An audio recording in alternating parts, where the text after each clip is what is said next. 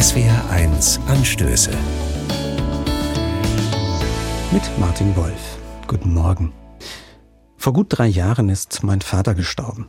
Als er starb, konnte ich selbst nicht dabei sein. Meine Schwester hat mir ausführlich von jenem Abend erzählt.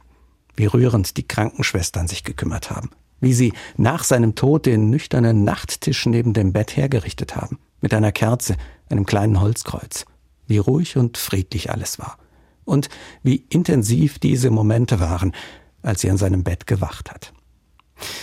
Wenn ein Mensch stirbt, dann fehlen uns ganz oft die Worte, weil es der größte Schritt ist, den ein Mensch im Leben gehen muss, weil uns unsere Worte dann im Hals stecken bleiben, aber auch, weil manche Worte in diesem Moment vielleicht hohl klingen und das Schweigen uns passender erscheint. Das kann so sein, muss es aber nicht. Ein Gebet etwa ist eine Sprache, die auch da noch passt, wo sonst die Worte fehlen. Als kleine Hilfe gegen die Sprachlosigkeit im Angesicht des Todes gibt es in zahlreichen Bistümern inzwischen einen Sterbesegen.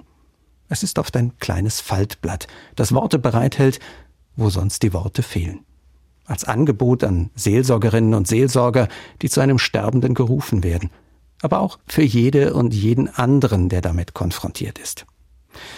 Da findet sich dann ein kleiner Abschnitt aus der Bibel, wo Gott dem Menschen sagt, fürchte dich nicht, denn ich habe dich beim Namen gerufen. Ich bin dein Retter. Es gibt Worte des Segens für diesen Menschen, der nun gehen wird, aber auch Segensworte für die, die zurückbleiben und Abschied nehmen müssen. Letztlich aber kommt es immer auf die ganz konkrete Situation an. Entscheidend ist, was für die, die dabei sind, passend ist und ihnen gut tut. Als mein Vater damals gegangen ist, da war es ganz still im Krankenzimmer. Und das, meinte meine Schwester später, habe in diesem Moment genau so gepasst. Darauf kommt es an. Denn auch Schweigen kann im letzten ein Gebet sein. Martin Wolf, Kaiserslautern, Katholische Kirche.